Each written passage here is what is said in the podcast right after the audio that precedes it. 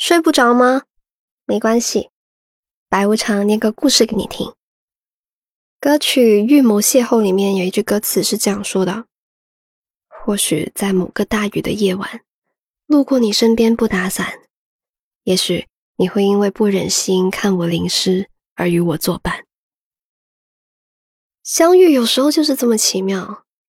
对你一见钟情之后，每天我都在预谋邂逅。一起来听一下今晚甜甜的故事吧。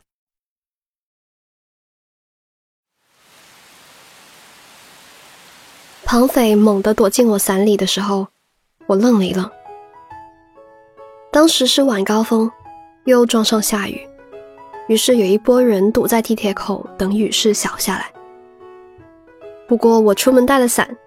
可以非常骄傲的在众人的目光中往外走，但还没走几步，我的伞下突然闯进一个男生。他挺高的，头顶硬生生的撑住伞骨，顿时洗涤液的气味混着雨水溢进伞内，像一只小兽从丛林中窜出。你谁呀？我没敢动弹，僵在原地问他：“能捎一程吗？过马路就行。我我不是坏人。不是挺多人带伞的吗？干嘛偏偏找我？”我有些不安，提防的将伞倾向自己这边，让伞围起的雨落在男生的肩头，替我拷打他。你最好看了。他舔舔嘴，不在意的笑。那场雨好凶猛，仿佛不留一点情分。我看着对方的发丝拧在额头上，肩头又湿了好大一块，连鬓角处都在往下滴着水，一双眼睛湿漉漉的。突然我就不忍心起来，最后我捎着男生过了马路，他太高，我要踮着脚走。分开后，庞匪一边倒退着往前走，一边还不忘冲着我喊着：“你看啊，我真的不是坏人。”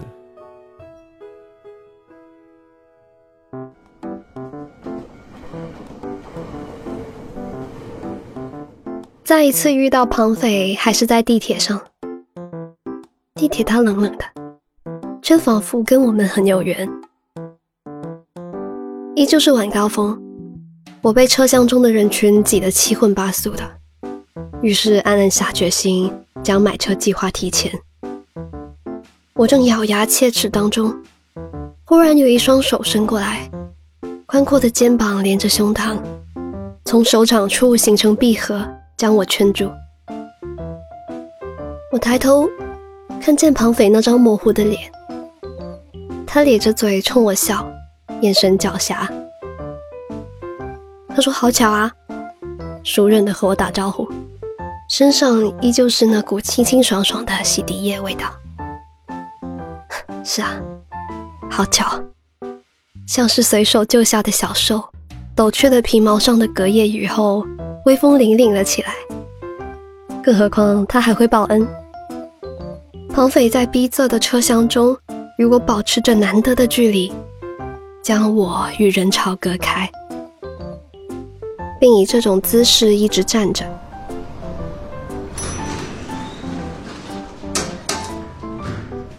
站到了，列车猛地停下，惯性带着整个车厢摇晃起来。人在那刻最具有攻击性，而头顶的庞匪一声没吭，但他那撑在车顶处微微蜷起的拳头，却悄悄落在我的余光中。它坚硬着，同时又柔软起来。我突然想，好神奇啊！有这么多人聚在一起，却只有我们真正的相遇。你每天都这个时间下班吗？我在站口等你啊。到站后，庞飞夹着我找到人群的豁口，送我到出站处后问我：“就这样啦？”你不来，我不走。他依旧是一边倒退着踱步，一边冲我喊。虽然他当时穿着西装，打着领带，但还完完全全是一个大男孩的模样。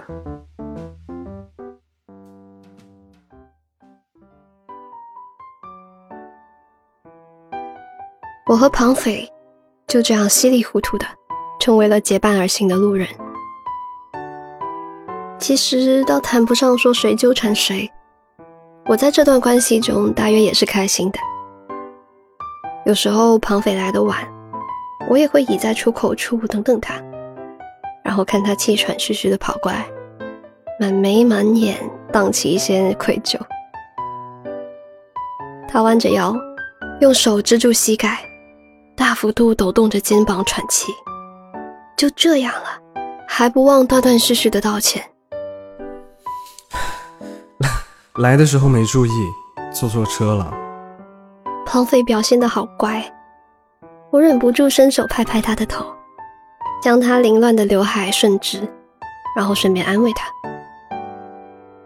我将手放在庞飞的头那一刻，好像完成一种仪式。他的头瞬间僵住，瞬间变成石头。尽管如此，我还是察觉到他不动声色的又俯下身子，弓起的脊背更低了一些，好让我摸得更顺手。我在心里想，他可爱的有点过分啊。我和庞斐的公寓离得有点远。平时一起穿过一条公路后，就会在红绿灯之下分手，各自回家。但这一小段路程已经足够了。我是说，这一小段路程足够发生很多对话了。在我们密密麻麻的对话里面，足够让庞斐他变得更生动、更完整、更温柔，也更可爱。而这。都是很打动我的品质。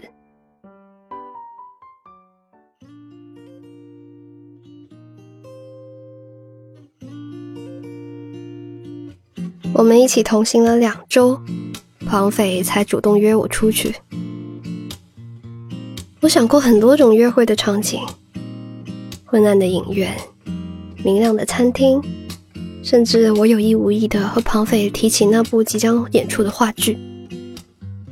在夕阳下，我对着他朗读：“你是我渴望已久的晴天，猝不及防的暴雨，难以忍受的饥饿，赖以呼吸的空气。”但庞斐仿佛听不懂，他红着脸傻笑，最后只是邀请我和他一起去寺里面拜佛。真奇不奇怪？有那么多浪漫的地方可以去。他偏偏要带你去庙里，但我还是答应了。我们去的寺庙并不热门，是当地人才爱来的一处，要清静很多。抵达寺庙时，旁边的佛学院正在上晚课，遥遥传来一阵空谷的音乐和念经声，让浮躁的人心里顿时平和了起来。走近一点，能看见佛龛里面矗立着一尊佛陀像，威武又慈悲。庞斐就这样站在门外，很虔诚的祈祷了很久。下山的时候，我按耐不住好奇心，向庞斐打探说：“哎，你向佛祖求了什么呀？”庞匪也很认真的回答我。我没有向佛求什么，我是在跟他做交换。你用什么来换啊？我说，如果心愿达成，我将半年不沾荤腥。绑匪没让我再问多余的话，因为他很快的站到我面前蹲下，示意要背我下山。山路又陡又峭，而我为了漂亮，偏偏要穿一双高跟鞋。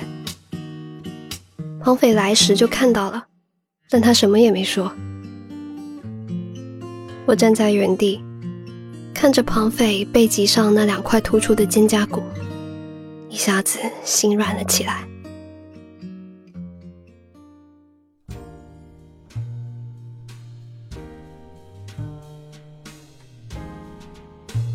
我们最后还是去看了那部话剧。我邀请他的，因为我想主动，并不可耻。这次我们没有坐地铁，而是直接在剧场碰面。话剧结束之后，我们带着那股被震撼后的悸动走出了场外。庞斐一边埋头走着，一边讲男主角好傻，又好聪明。我不时插上几句，让讨论更加锋利。这场对话直到我看见庞斐从口袋中掏出什么之后结束。他对着前面的汽车按了一下手中的钥匙，我吓了一跳。但庞斐只是轻描淡写的解释几句，说前段时间在忙的项目圆满结束了，团队里每个人都拿到了一笔酬劳，所以自己干脆就买了辆车。我有点失望的上车，给自己扣好安全带，想，这大概就是他上次去庙里面祈祷的事情吧。哎，那你是不是现在开始就不能碰荤腥啦？怎怎么这么说？你答应了？答应什么？庞斐突然结巴起来，而我也跟着他结巴起来。你看，我买车了，以后不再和你一起走回去了。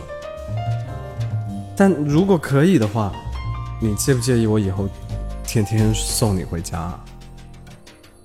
我看庞飞羞滴滴又虔诚的向我告白，我愣了几秒才反应过来，究竟什么才是他祈祷的愿望？随即我头疼不已，因为看来他这半年。都只能可怜巴巴的看着我吃肉了。那，那我只好希望我的爱情能养饱他。今晚的故事念完啦。下课之后，在学校走廊擦肩而过，下雨天在地铁站的偶遇，夕阳下倒映在斜坡的人影。唉。其实吧，哪有那么多的巧合？搞不好全都是预谋的偶然呢。那为了能和喜欢的人见一面，你制造过哪些巧合呢？在评论区告诉我们吧。如果喜欢这个故事的话呢，记得给我的节目点一个赞哦。现在想看文字版本的话呢，记得去公众号 Storybook 二零一二回复本期节目的序号就可以了。我是白无常，依旧在 Storybook 睡不着电台等你，晚安。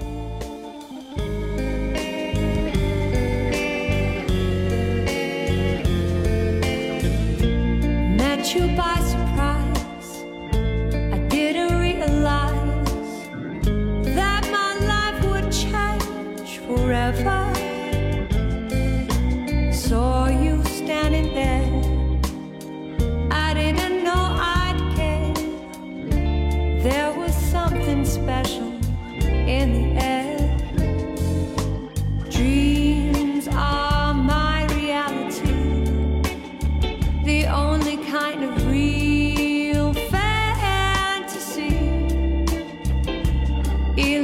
Are a common thing.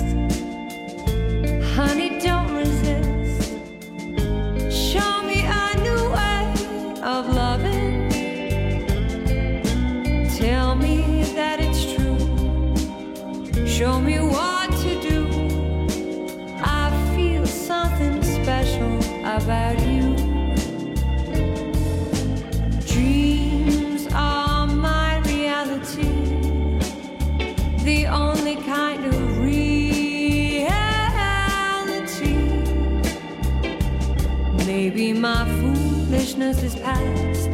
And maybe now at last I'll see how the real thing can be. Dreams are my reality, a wondrous world where I like to be. I dream of hope.